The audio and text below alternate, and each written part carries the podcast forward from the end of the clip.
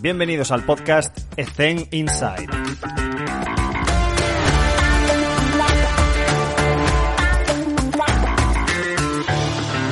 Muy buenas a todos y bienvenidos un día más a Ethen Inside. Hoy está con nosotros Aníbal González. Aníbal, ¿cómo estás? ¿Cómo te encuentras? Feliz año, por cierto.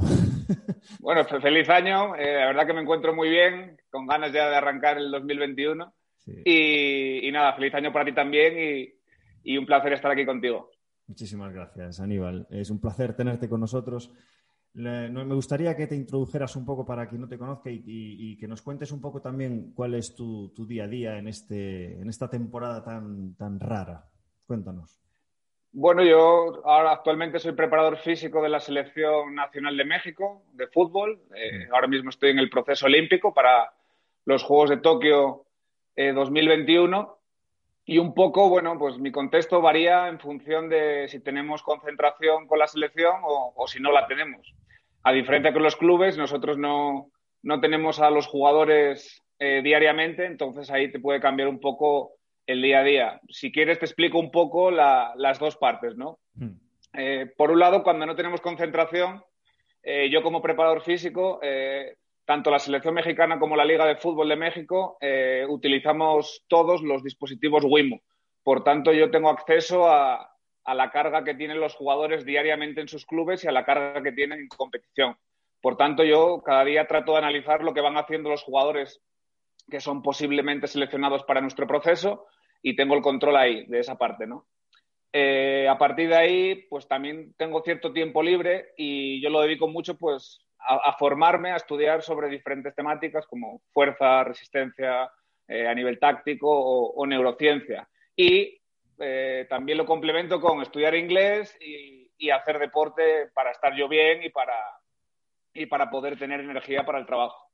Y luego, por el otro lado, pues tenemos el contexto de las concentraciones, que normalmente es una vez al mes. Eh, y entonces ahí, bueno, ahí el día a día nosotros nos concentramos en el centro de alto rendimiento eh, tanto staff como, jugadores, por tanto nuestro día empieza temprano, yo me levanto a las 7, eh, a las 8 tenemos desayuno todo el mundo junto, ahí ya antes del desayuno eh, los jugadores por medio de una aplicación contestan el wellness, el tema de orina también, del color de la orina para saber cómo, cómo se levantaron, entonces ya yo puedo decir que a las 8 de la mañana más o menos dos horas antes del entrenamiento ya tengo esa, esa información. Después de ahí, pues tenemos una pequeña reunión el cuerpo técnico con, con el departamento médico para si hay algún tema relevante. Y yo ya desde ahí, pues ya me voy a, a organizar todo lo que es el entrenamiento, tanto en, en, gimnasio o en campo, ya que yo soy el responsable de un poco de, del armado de, de la sesión. Eh, a partir de ahí, pues tenemos sesión de vídeo, vemos vídeo, empieza el entrenamiento, evidentemente termina el entrenamiento, yo hago todo la descarga de datos GPS antes de la comida, le doy una primera revisión y después, bueno, pues ya comemos, eh, eh, nos volvemos a juntar nuevamente. Si hay entrenamiento por la tarde otra vez, pues sería un poco repetir el proceso de la mañana. Y si ya no hay entrenamiento, pues ya, bueno, pues eh, analizo ya 100% a detalle las cargas y vemos todo el cuerpo técnico, el entrenamiento nuevamente y ya preparamos el día siguiente. Esos serían un poco mis, mis dos contextos actuales. Perfecto, perfecto. Vamos primero por el, por el más inusual, eh, por si acaso le toca a algún compañero que nos esté escuchando, que es la situación en la cual tú estás de preparador físico en una selección y tienes a jugadores que están en los clubes y aunque tengas tú los datos, me gustaría saber cómo gestionas esa planificación de alguna manera, si se puede llamar mm, planificación, para saber cuando tú los tengas, en qué estado de forma se encuentra y cómo darle una continuidad y una transición al trabajo que ya se está haciendo. Estás en contacto con los clubes, con preparadores físicos, con jugadores. ¿Cómo se gestiona esto? Sí, nosotros desde, desde, la selección tenemos contacto directo con, los preparadores físicos, entonces sabemos de ciertas problemáticas que pueda llegar a tener el jugador, como eh, activaciones que hagan previo al, al entrenamiento eh, para tener esa información y, nosotros poderle dar una continuidad mm, un poco, si se requiere, de manera individualizada. Eh, eh, a partir de ahí, pues con la información que, yo voy sacando de los jugadores, una vez tenemos la convocatoria lista, nosotros hacemos la descarga de datos y la introducimos en una base de datos nuestra. Entonces ahí nos da pues, todo el tema de la carga crónica que viene trayendo el jugador y nos da un parámetro global de lo que, cómo está el equipo. Eh, sí es verdad, y hay que ponerlo claramente en el contexto, que durante una fecha FIFA, en la cual concentramos un domingo y estamos hasta el miércoles de la semana siguiente, la verdad ahí que la intervención mía como preparador físico incide mucho en una muy buena recuperación después del partido del jugador, ¿no? De que ellos vienen de jugar partido de fin de semana, pues hay que recuperarlo muy bien para después poder introducir nosotros, digamos, eh, la idea y concepto de juego, que es lo más importante, porque al final nosotros vamos a continuar con, con su inercia condicional y yo como preparador físico tengo que encargarme que antes del entrenamiento hacerle una correcta activación para que pueda responder en el, en el entrenamiento, sabiendo que simplemente por el hecho de ser jugadores seleccionados, los rangos de intensidad en los entrenamientos suben exponencialmente. Eso lo tenemos comprobado. Entonces ya sabemos que hay una carga extra mayor a la que están acostumbrados per se en su club. Eh, a partir de ahí, en esa fecha FIFA, nos encontramos con que normalmente tenemos dos partidos.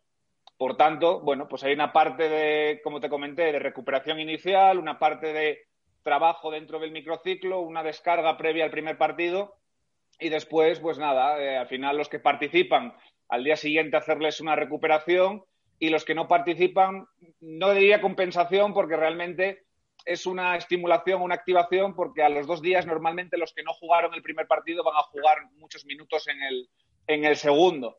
Y, ahí terminaría un poco mi intervención. Luego es diferente cuando vamos a un torneo que ya tenemos pues un mes y medio, cinco semanas, que ahí ya evidentemente la responsabilidad mía y el foco cambia exponencialmente porque ya tienes que preparar al jugador para, para un torneo con unos partidos y unas fechas determinadas. ¿no? Entonces, un poco esa parte es la selección. Vale, vale, vale. Eh, me vienen, acabo de anotar varias preguntas. Me gustaría antes de incidir un poco en el día a día y en, pues, por ejemplo, ¿qué consideras tú que es una buena activación? ¿Qué tiene que tener una buena activación para, que los que nos estén escuchando tengan ese ejemplo práctico? Pues a mí me gusta hacer las cosas así, eh, teniendo en cuenta la individualización y respetar pues, un poco las rutinas de lo que puedan traer los jugadores. Pero antes de empezar ahí, me gustaría que quizás no empecé eh, por el orden correcto, que es eh, cómo has llegado a, estar de preparador físico en la selección. Es decir, ¿cuál ha sido tu recorrido? por si hay alguna persona que le interesa pues, llegar a, estar en una selección del deporte que sea, pues tener eh, en conocimiento cuáles han sido los pasos y, el contexto por el que te has movido antes de llegar a esta posición. Bueno, pues el contexto, yo empecé a estudiar la carrera un poco tarde, porque yo dejé de mm. estudiar unos años, entonces, bueno, yo terminé eh, la carrera con 25 años.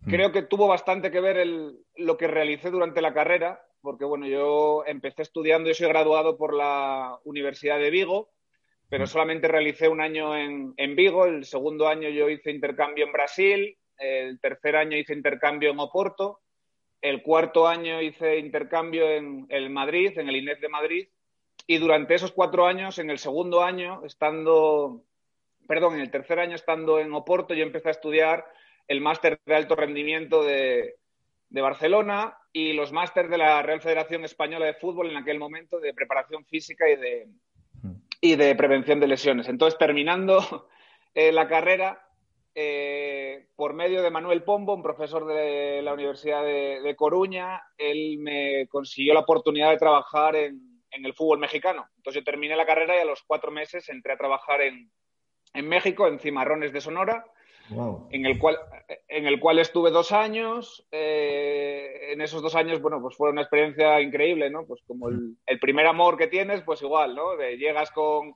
las ganas y la ilusión a rebosar, no sabes muy bien a dónde vas, ni dónde quedaba la ciudad, ni, ni nada, llegas y, la verdad el país te acoge increíble y, vivo una experiencia buenísima, buenísima a todos los niveles eh, hago contactos eh, pues por medio de gente a la que te vas enfrentando, pues por medio de jugadores, bueno, pues un poco te vas moviendo en el medio. Y estando después de dos años allí, yo siento que quiero cambiar de aires y me voy a Japón a trabajar eh, a Tokushima Vortis. Entonces en Japón estoy un año. A nivel profesional increíble, o sea, también unos medios de trabajo buenísimos a todos los niveles, pero me encuentro un poco en, bueno, pues Japón es un país que el idioma no ayuda, eh, la ciudad en la que vivía yo era una ciudad pequeña, en el trabajo no había problema, ¿no? Porque el entrenador español, eh, de hecho es asturiano como yo, eh, y no hay ningún tipo de problema, tenemos traductores, funcionas bien, pero luego lo que es fuera del fútbol te cuesta un poco. Mm. Por, por, la ciudad yo creo que era pequeña, entonces bueno, yo decido ahí digo, bueno, pues otro año seguido en el mismo sitio, pues no me veo, no me veía con fuerza en ese momento, sí cumplí espectacular y fue una experiencia brutal, pero como que venía de México, había estado tan feliz en México y digo, bueno, pues quiero volver a México. ¿Y qué hice? Bueno, pues como a mitad de año así, contacté con un entrenador con el que estoy actualmente y contacté con él, a él le salió la oportunidad de llegar aquí a la selección y yo llegué con él, o sea, mm. así tal cual. Directamente, yo por WhatsApp le escribí, hablamos varias veces, hicimos buen feeling, eh, quiso contar conmigo y cuando le salió la oportunidad, pues gracias a él estoy mm. en la, en la selección. Desde luego, el valor que, que me gustaría, el que, el que percibo es, si quieres una oportunidad, búscatela. eso es lo que se percibe, que, te has movido mucho para intentar llegar a, donde estás. Eso es, eso es, un valor que, admiro, admiro un montón. ¿Quieres algo? Ve por ello. Y da igual los obstáculos que hay ahí delante. Así que genial. Em, vale, Aníbal, más práctico, que, me fui un poco por las ramas, pero sí que quería saber este contexto y, cómo, cómo, te fuiste moviendo de un lado para otro. Pero a nivel ya más práctico, hay mucha gente que, cuando le hago la pregunta de las activaciones y, bueno, lo que antes llamábamos calentamientos, ahora se llaman activaciones, pues eh, hay respuestas diferentes en función también del deporte, evidentemente, y del contexto que tenga cada uno, los recursos materiales, humanos, infraestructura que tenga y el contexto del club en el que esté, pues las activaciones son diferentes. Entonces, eh, ¿qué tipo de activaciones haces con tus jugadores? Que, nuestros oyentes puedan tomar notas y decir, coño, pues no lo tuve en cuenta o él le da más importancia que yo, pues quizás debería replanteármelo. Cuéntanos. Bueno, yo creo que las activaciones va un poco en la línea de muchos compañeros ¿no? que ya comentaron el podcast. A mí me gusta mm. empezar en el gimnasio pues con temas de fan roller. Eh, a mm. partir de, esa parte de fan roller paso a hacer eh, movilidad eh, enfocada normalmente en tobillo, cadera, a nivel dorsal, esa parte, trocar esos puntos, un poco lo que, lo que expone Michael Boyle en sus libros, esa parte me gusta, me gusta llevarlo de esa forma. De ahí paso eh, a una activación del core, eh, con los cuatro movimientos anti y mm. incidiendo también bueno, pues en glúteo medio y demás para preparar al, jugador para lo que viene posteriormente, que, será desde el trabajo de fuerza como comenté en el inicio, es diferente el tiempo que le dedicas en una fecha FIFA al trabajo de fuerza hmm. al tiempo que ya le puedes dedicar previo a la preparación de un torneo. Pero lo que es el enfoque en una fecha FIFA, pues busco que sean ejercicios sencillos, que el jugador domine, que no sea un estímulo nuevo para él, porque realmente no hay tiempo de que asimile absolutamente nada en esos 10 hmm. días. Entonces, simplemente buscar esa preparación para que tenga una correcta eh, práctica de entrenamiento posterior en el campo. Voy un poco de esa forma. Eh, yo intento dividir los trabajos de fuerza desde, lo llamo de tres formas. ¿no? Por un lado está la fuerza de base, que la fuerza de base considero que es todo lo que propone Michael Boyle desde eh, lo que es cadera dominante, rodilla dominante, desde lo bilateral a la unilateral, mm, al trabajo de miembro superior, lo mismo, de empuje, tracción, horizontal, vertical, eh, bimanual, eh, trabajo alterno y trabajo unimanual. Entonces, a partir de ahí, eh, normalmente lo que es en las fechas FIFA, intento que siga una progresión de ese tipo. cuando nos llevamos a un torneo, ya meto lo que llamo fuerza específica, que sería un poco el modelo más cercano a lo que propone Julio Tous, en el que pues, tenemos elásticos, poleas cónicas, por suerte la selección, tenemos Vertimax, entonces ya busco eh, un patrón de ejecución que es más similar a lo que el jugador va a tener después en el campo. Y luego, pues tengo la fuerza de campo, pues que ahí también la utilizo en ciertos momentos, de las cuales va desde los circuitos, en los cuales en un circuito eh, condicional tú puedes meter eh, habilidades específicas, pues si aceleración, deceleración, cambio de dirección, salto, giro, etcétera, y haces un trabajo de fuerza eh, que lo puedes orientar a lo que es más neuromuscular o más metabólico, dependiendo si quieres hacer más enfocado a fuerza explosiva o fuerza eh, resistencia, por así llamarlo, para que lo entendamos. Y luego, pues todo lo que son tareas jugadas, que con diferentes distancias, espacios, jugadores, metros cuadrados, etcétera, pues también vas consiguiendo. Entonces, bueno, tengo un planteamiento desde la base hasta lo específico y de ahí lo voy desarrollando dependiendo del momento del año, la concentración o el torneo. Perfecto.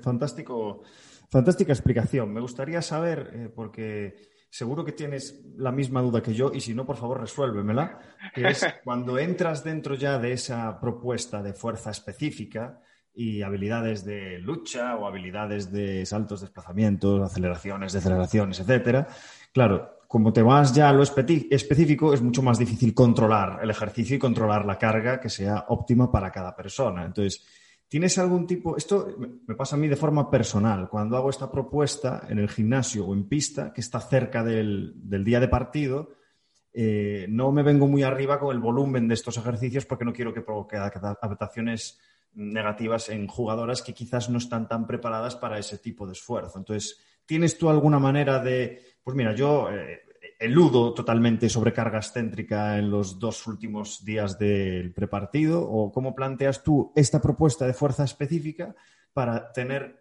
no la seguridad, pero estar tranquilo en el sentido de, bueno, voy a proponer esto que no va a provocar adaptación en, este, en esta persona? Bueno, pues eh, previo a un torneo, evidentemente, eh, busco hacer una progresión en cuanto al planteamiento de la fuerza. Entonces intento ir de lo más general a lo más específico, hasta que lo que sería llegar a trabajar con una, con una polea cónica. Lo primero que hago cuando quiero trabajar esa fuerza específica, eh, dedico la mañana entera a, hacer ese trabajo de fuerza y divido el grupo. En lugar de hacerlo con los 24 jugadores, pues lo intento dividir o en tres grupos o en dos grupos. Pues ¿para qué? Pues para tener evidentemente un mayor control de la, de la, ejecución, porque sí es verdad que cuando haces un circuito con muchos jugadores y les metes en una polea cónica haciendo una salida, o sea, eh, alguien lo va a ejecutar mal y es más perjudicial que, beneficioso. Entonces, por suerte, cuento con preparadores físicos de apoyo.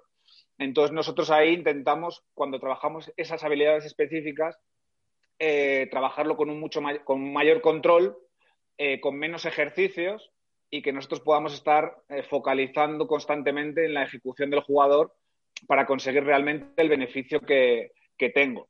Lo que comentas del estímulo antes de, partido, por ejemplo, a mí en una situación normal, en lo que es la sobrecarga excéntrica, me gusta meterlo en el momento más alejado a la competición, que sería pues en un menos cuatro, en un menos cinco, dependiendo de, la duración del microciclo pero cuando lo que te digo, hago una preparación, digamos, o una pretemporada al uso previo a un torneo, pues ahí ya tengo un margen de saber que cuando eh, voy a introducir esa polea cónica, seguramente antes ya hice un trabajo previo con elásticos, entonces ya voy como, como adaptando y acercando al jugador a esa estimulación excéntrica, porque si no están acostumbrados, evidentemente a las 48, 72 horas el jugador va a tener pues los DOMs y va a sentir una, se va a sentir inconfortable. Entonces yo ya preveo esa parte para que no se solape tampoco con días que son muy importantes para el entrenador. Entonces a la vez que meto ese primer estímulo, eh, después ya el jugador se va adaptando, ya puedes ir eh, jugando con la carga y ya le puedes ir metiendo cada vez pues situaciones más específicas y un poquito más de volumen en el trabajo. Te voy a hacer una pregunta que eh, es no trampa, pero que es difícil porque está completamente descontextualizada. Pero me gustaría saber, sobre todo, pensando que hay gente joven que todavía no ha podido tener esa experiencia de eh, estás en la selección, estás en la semana previa al primer partido oficial de ese torneo, cómo estructuras un poco, eh, o no, cómo estructuras, no, porque es imposible decirlo ahora, pero qué características quizás tienes tú en la cabeza en cuanto a eh, la estructura de sesión, pues el S, el menos uno, el menos dos, qué tipo de tareas tienes que introducir y qué consideraciones o características debería tener en cuenta esa persona en la semana previa al primer partido de competición. A grandes rasgos, porque no es... Sí, sí, sí. Mira, al final, antes de la semana previa, yo para mí siempre hago un tapering, eh, reduzco el mm. volumen, mantengo intensidad eh, porque ya entiendo que el trabajo previo ya está hecho. Entonces ahí simplemente yo lo que necesito es que el jugador fluya, que el jugador esté con buenas sensaciones, que, que entrene eh, situaciones, digamos, específicas de, de fútbol. Eh, sí me dedico a hacer activaciones, pero ya no hago activaciones eh, a nivel de polea, a nivel de ese tipo de trabajos, ya me centro más en activaciones, lo que te comenté, sencillas, generales, de de, no buscar esa agresividad o esa máxima intensidad y que la intensidad se produzca en el trabajo de campo.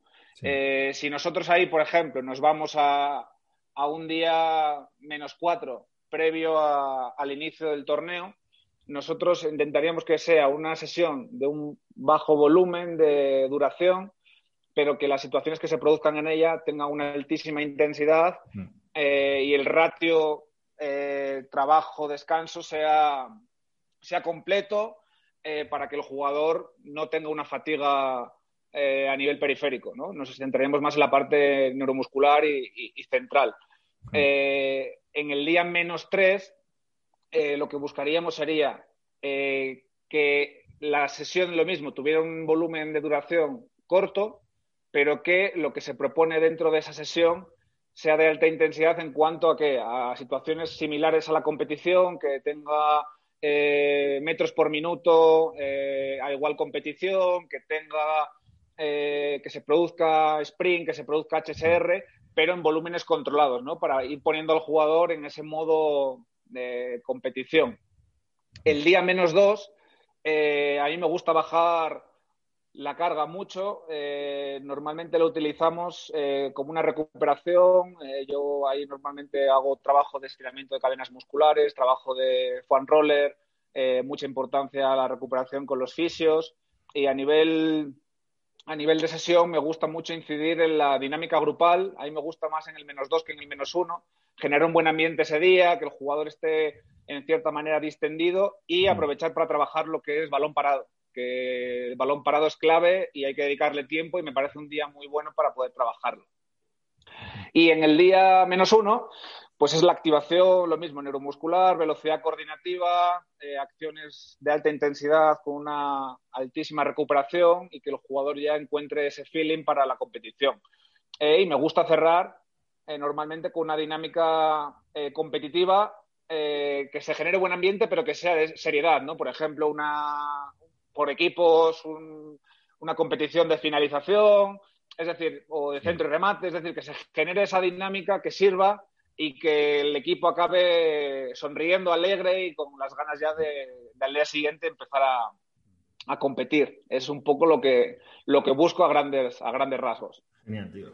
La, estructura socioafectiva, qué importante es, madre mía. Em, esta pregunta no se la he hecho todavía a nadie y no sé, no, sé por qué, pero me acaba de venir. Es, eh, cuando estamos en el partido, hablo de fútbol, por supuesto, el, deporte que tú dominas, eh, y imagínate que el entrenador manda a calentar a una persona, bueno, a un jugador. Ese jugador tiene algo establecido, calienta por su cuenta, le dais las consignas y ya las tiene, o vas tú y le comentas, vamos a hacer esto, lo otro, sin saber si va a salir y cuándo va a salir. ¿Cómo es esto? Yo voy con él y me meto con él un poco a la dinámica. Yo le meto en el, ritmo, le voy gestionando eh, un poco la intensidad a la que tiene que ir empezando a calentar, le voy mm. marcando un poco los ejercicios, eh, luego voy hablando con él también en esa parte que él ya va activando, vamos viendo el partido, le, voy, le, voy, comentando algunos detalles, eh, luego le dejo muchas veces a un cierto momento eh, un poco a su gusto, ¿no? decir, ¿cómo estás en este momento? Si tuvieras que entrar ya, ¿qué necesitarías? Le voy preguntando. Eh, también le dejo esa libertad para, para que haga alguna cosa que él, mm. que él necesite. Pero mm. normalmente estoy ahí con él a nivel de apoyo, a nivel de, de ir guiándole un poco en el proceso, de ir motivándolo, de ir enfocándolo. Normalmente tengo o siempre genero una buena relación con los jugadores, entonces estoy un poco ahí con él que se ría también, es decir, un poco esa parte para que él esté cómodo y que cuando tenga que entrar, pues que, tenga que entrar. Si es bien cierto que no sabes muchas veces los, los, tiempos y, hay algunos pues, que de repente te entran en 15 minutos y otros, los pobres, empezaron a calentar en la primera parte y, no entran. Entonces, bueno, pues vas, vas modulando esa parte y bueno, pues vas llegando ahí a ellos y mm. que se sientan lo más cómodos posible y lo más preparados para cuando tengan que entrar. Mm. ¿Y te ha pasado alguna vez que ha mandado calentar a algún jugador en el minuto 86 o algo de esto que es en plan, me estás puteando o qué pasa? ¿Te ha tocado calentar a jugadores en esa situación? No, así tan drástico no, no, la verdad. Mm. Sí me tocó situaciones de que el jugador se, se enfade porque... Sí, claro, claro, obvio. Porque yo llevo mucho tiempo calentando, tal, pues ahí intento a veces bromear con él o me enfrento con él en plan en broma y tal, y como que lo, lo, calmas o a veces te mandan a la mierda directamente, quiero decir, no pasa nada, como ya hablas después con él y te ríes y tal. Ya, llevarlo natural, ¿sabes? Sí, sí, sí, sí. Qué bueno. Em, ¿Cuál sería el siguiente paso? Vale, termina el partido. Eh, me gustaría hacerte esta pregunta porque es algo que yo personalmente lo dejo muy voluntario, ¿no? Si se pierde o si se gana, se mantienen las rutinas de, recuperación. Eh, sobre todo, me refiero a justo cuando termina. Evidentemente que el tema del sueño, de la nutrición, de la hidratación, de foam roller, de eh, incluso plataformas vibratorias, etcétera, eso puede estar ahí, crioterapia, bien. Pero me refiero a si, si hay alguna, algún tipo de dinámica que independientemente de si ganas o pierdes, pues vas moldeándolo. Mira, en, torneos, eh, para mí es clave eh, los que no juegan. Mm. Porque normalmente nosotros en torneo nuestra dinámica es cada tres días partido. Mm. Entonces, evidentemente, si tú, lo que te comenté antes, si yo vengo de una semana de tapering, eh, hay un primer partido, eh, unos jugadores participan, esos no me preocupan, porque esos al final pasan a hacer el trabajo de recuperación y demás normal, pero los que no juegan, si ya no trabajan, se va desfasando la forma, ¿no? Entonces, yo eh, inmediatamente después del partido entramos al vestuario, tal, el entrenador habla y yo con la gente que, participó eh, menos de 45 minutos o no participó, con esos jugadores yo salgo a hacer trabajo. Y lo que busco en ese trabajo es buscar eh, las dosis de, intensidad, por así decirlo. Yo busco que el jugador en ese día estimule el sprint, estimule el HSR para que tenga ese estímulo en un día, digamos, menos tres con relación al siguiente partido. Y en el día menos dos, que sería el día siguiente, yo ya gané ese día esos estímulos, digamos, de alta velocidad, de, de HSR, que lo puedes hacer en yo lo suelo hacer en trabajo intermitente para, bueno, pues no perder mucho tiempo y en 20 minutos que el jugador tenga una dosis y un estímulo interesante, ¿no? Eh, y al día siguiente te vas un poco a, lo mismo. Divides el grupo en dos, eh, los jugadores que, que jugaron, esos recuperan. A mí me gusta seguir un patrón en la recuperación, que es lo que comenté un poco antes, ¿no? Hago trabajo de movilidad, preparo al jugador para que vuelva un poco a, a los rangos normales, hago un recalibrado propioceptivo para volver otra vez a establecer un poco el tema propioceptivo y que el jugador tenga un control motor eh, adecuado. Trabajo fuerza miembro superior de manera clásica. No me gusta que el jugador esté con el cuerpo en posición vertical, es decir, todo de manera eh, o sentados o tumbados, trabajo clásico de fuerza, buscando ahí el trabajo de, anabólico, ¿no? De, a nivel de, de testosterona. Y con ellos después un trabajo en zona 1 regenerativo aeróbico para que tengan esa parte de recuperación. Y termino eh, con foam roller. Eh, si hubiera, por ejemplo, piscina, normalmente haría una parte final de relajación y de estiramiento en piscina y terminaría y pasarían con los fisios. Y los jugadores que, no participaron, eh, pues ahí busco un poco, un poco la dinámica de entrenamiento corto. al ser pocos jugadores, el espacio va a ser reducido.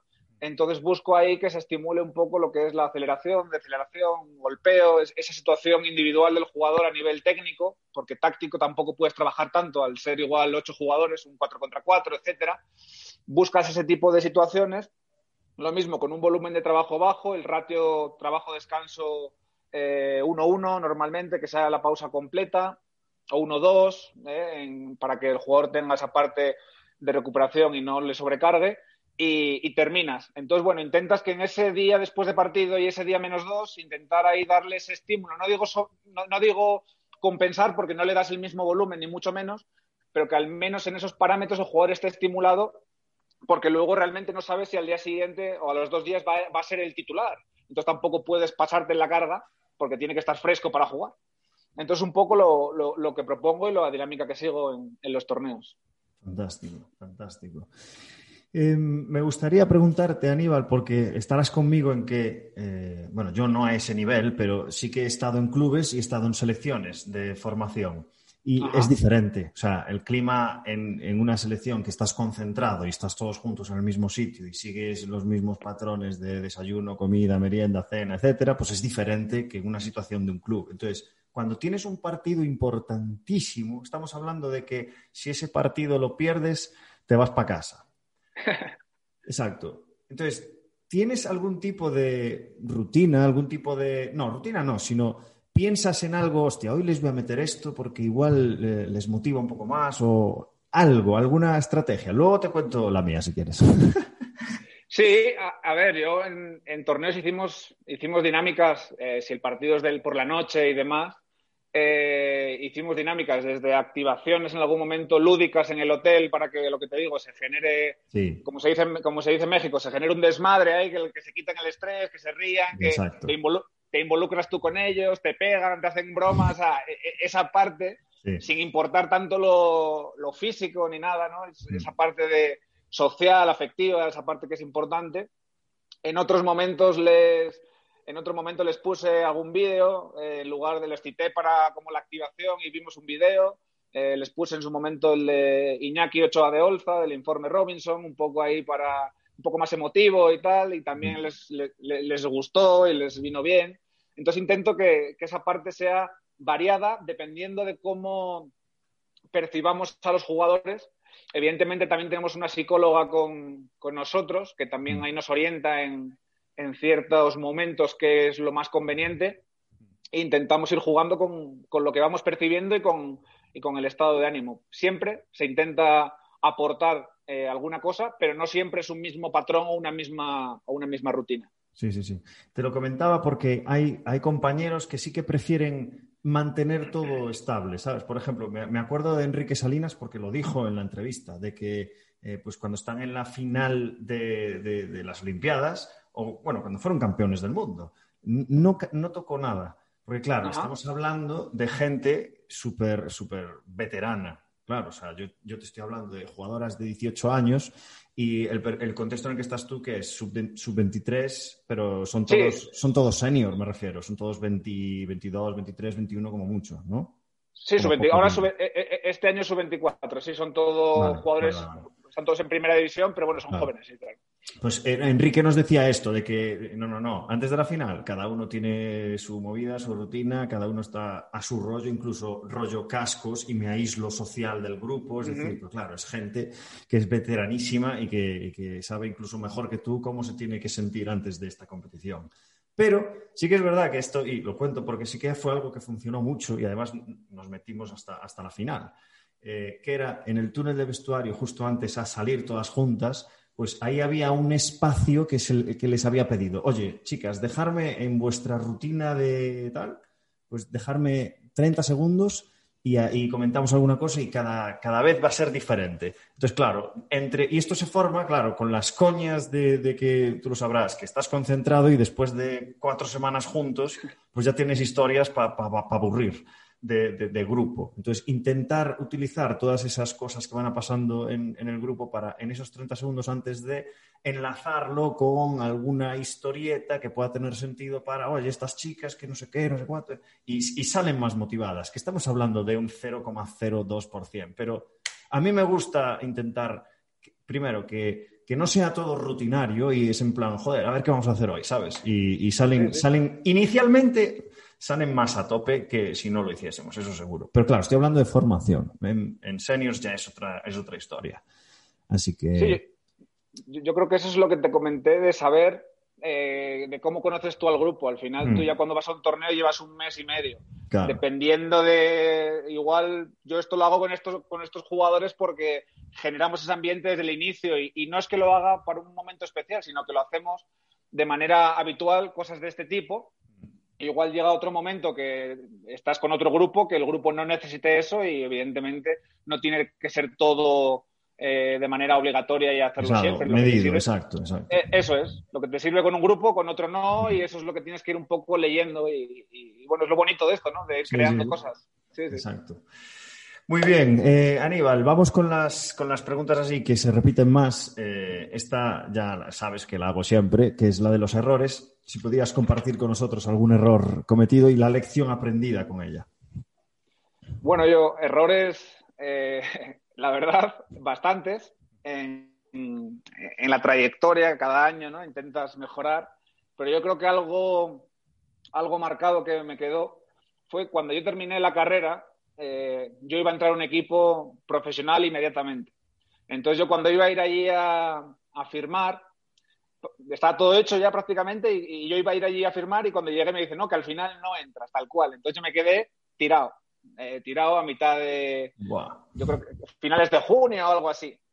Entonces yo rápidamente me empecé a mover y digo, hostia, tengo que empezar a, trabajar, necesito trabajar, tal, no sé qué. Entonces empecé a trabajar en el equipo donde yo empecé a jugar de pequeño al fútbol, que es tercera división en, en Llanes.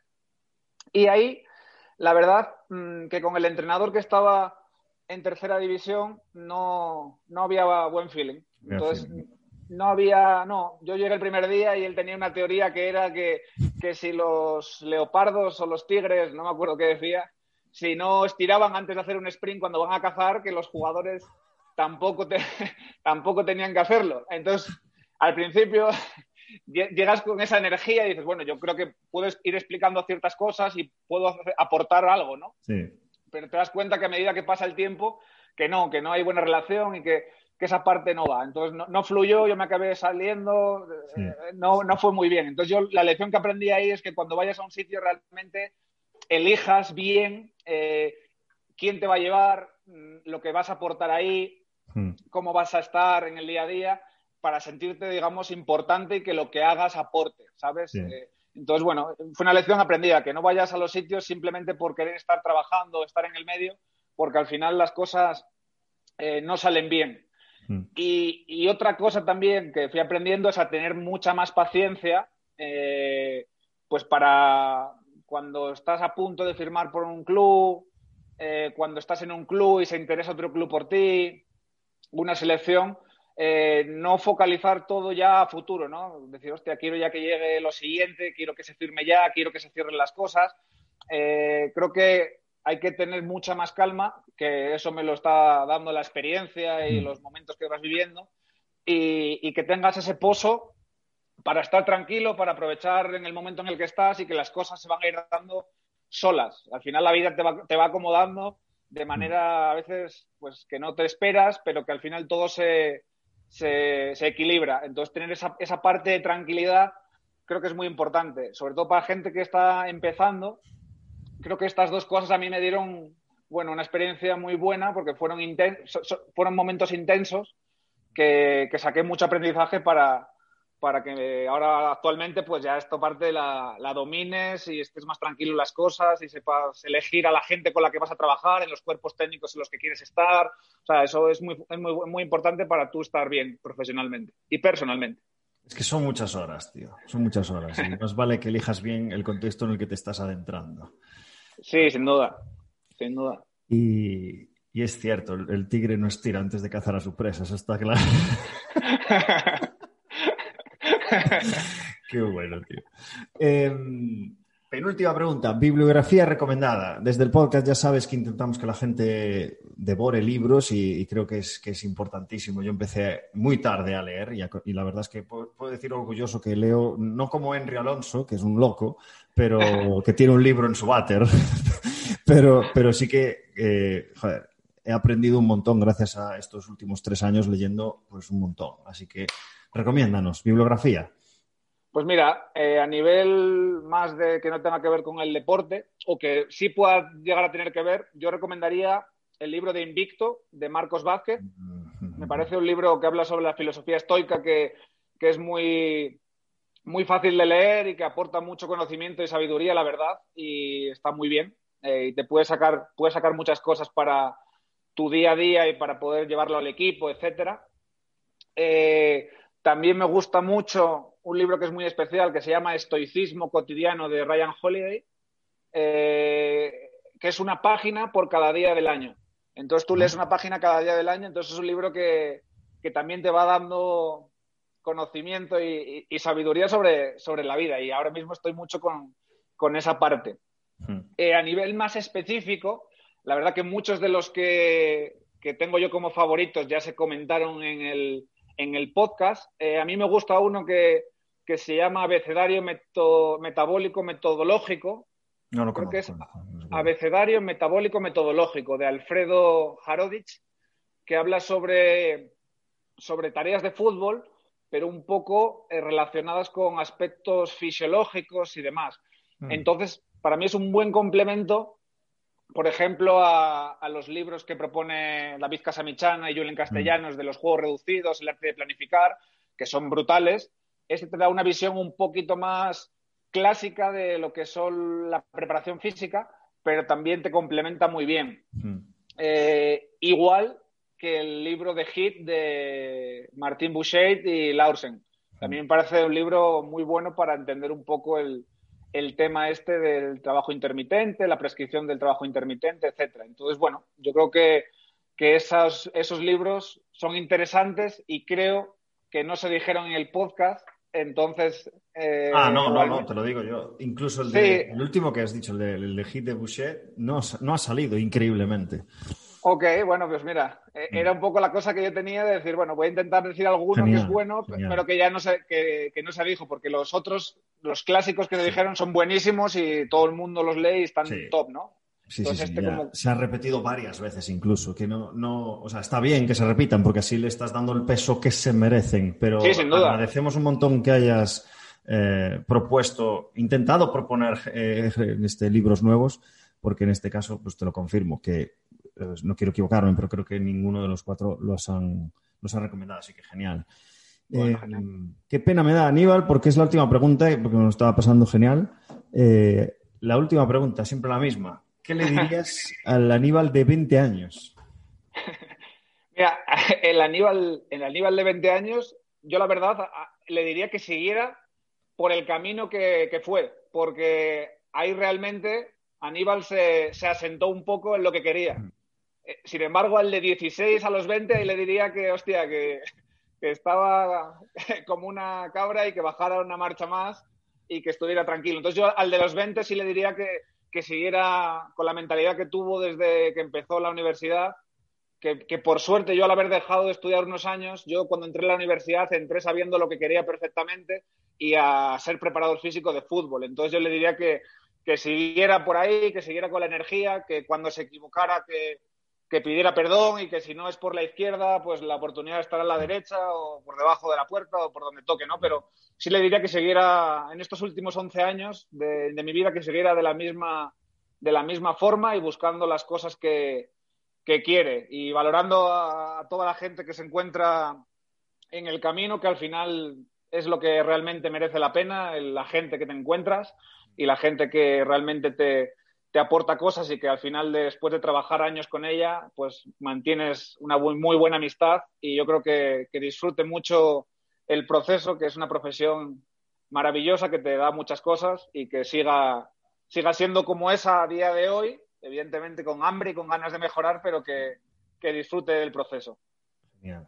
Genial, Aníbal. Fantástico, fantástica reflexión final. Me estás haciendo a mí reflexionar sobre si debo cambiar esa pregunta hacia 16 años en vez de 20.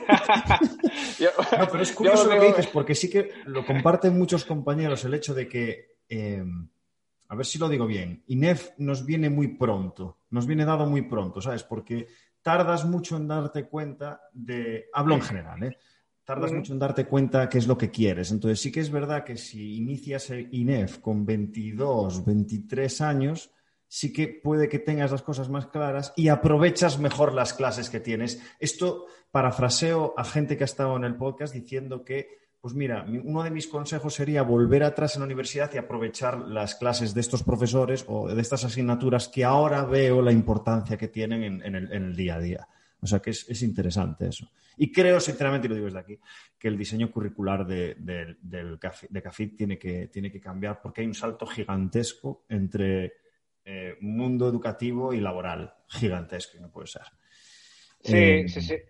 Hmm. Yo, algo, yo algo que, al haber empezado más tarde, lo que hice y al hacer cada, digamos, cada año en un, en un país diferente, en una universidad hmm. diferente, yo buscaba mucho eh, cosas que me iban a aportar en esas universidades. Por ejemplo, cuando fui a Oporto, fui para estudiar la periodización táctica, cuando fui a Madrid, fui porque Javier Miñano estaba en, en la maestría de fútbol, que en aquel momento era el preparador físico de la selección española. Entonces sí es verdad que me fui un poco a veces armando los, los planes de estudios y enfocándolo ya directamente casi a, a, lo que yo quería del fútbol. Entonces, bueno, eso fue de las cagadas que hice de los 16 a los 20, fue lo bueno que me trajo a partir de los 20, que ya sabía lo que quería un poco en la vida. Qué bueno, qué bueno, te lo planificaste bien, eso sí, eso seguro. Porque, repíteme, porque, bueno, está grabado, pero, eh, o sea, el último, o sea, tú acabaste INEF ya con el Master C de hecho. O, Terminé al mismo tiempo. Al mismo tiempo, vale, porque, vale, Porque te permiten hacerlo a partir del segundo año. De, carrera te permiten hacerlo. Entonces yo tenía tanta hambre y quería como acortar los plazos que había perdido anteriormente. Digo, pues todo para adelante y lo llevé todo por delante. Y la verdad que. Fue... la cabeza. no, lo disfruté mucho, la verdad. Fue... Porque además, eh, eh, no sé si lo dijo Gerard Moras, que en INEF explica una cosa y en el máster explica lo opuesto. En plan, y, tú recibiste los estímulos al mismo tiempo, es decir. Sí, la, verdad sí, lo que pasa que no sé si, bueno, yo en aquel momento necesitaba devorar conocimiento y buscar cosas y la verdad fue lo mejor que hice, ¿eh? la verdad. Qué bueno. Fue lo mejor que hice. Bueno. Pues nada, Aníbal, eh, bueno, para que lo sepáis, esta entrevista se está haciendo el día 1 de enero del 2021, para que sepáis el, interés que, ha mostrado Aníbal en hacer esta entrevista. Y digo más, porque son, para mí son las 7, pero para él ahora mismo son las 12 de la mañana. Es decir, que, muchísimas gracias por tu disponibilidad, Aníbal. He disfrutado la entrevista un montón. Te deseo, te deseo lo mejor en lo profesional, pero sobre todo en lo personal, y que pases un 2021 eh, fantástico, gracias a Dios, ha acabado este 2020 de mierda. Así es, lo, mismo para ti, ahí seguiremos en contacto por los podcasts, ya te dije que soy fan y que lo escucho casi todos los días, siempre escucho uno. Así que nada, muchas gracias, muchas gracias por el trabajo que haces, que es increíble y a mí la verdad que este año me aportó un conocimiento brutal de una manera muy fácil, yendo en el coche conduciendo, pues escuchando a mm. compañeros referencia y, y una maravilla, la verdad, una maravilla. Genial, tío, me alegro de poder ayudar. Eh, Aníbal, nada más, no te robo más tiempo. Muchísimas gracias y, nos vemos, ¿vale? Un saludo. Venga, un abrazo. chao. chao.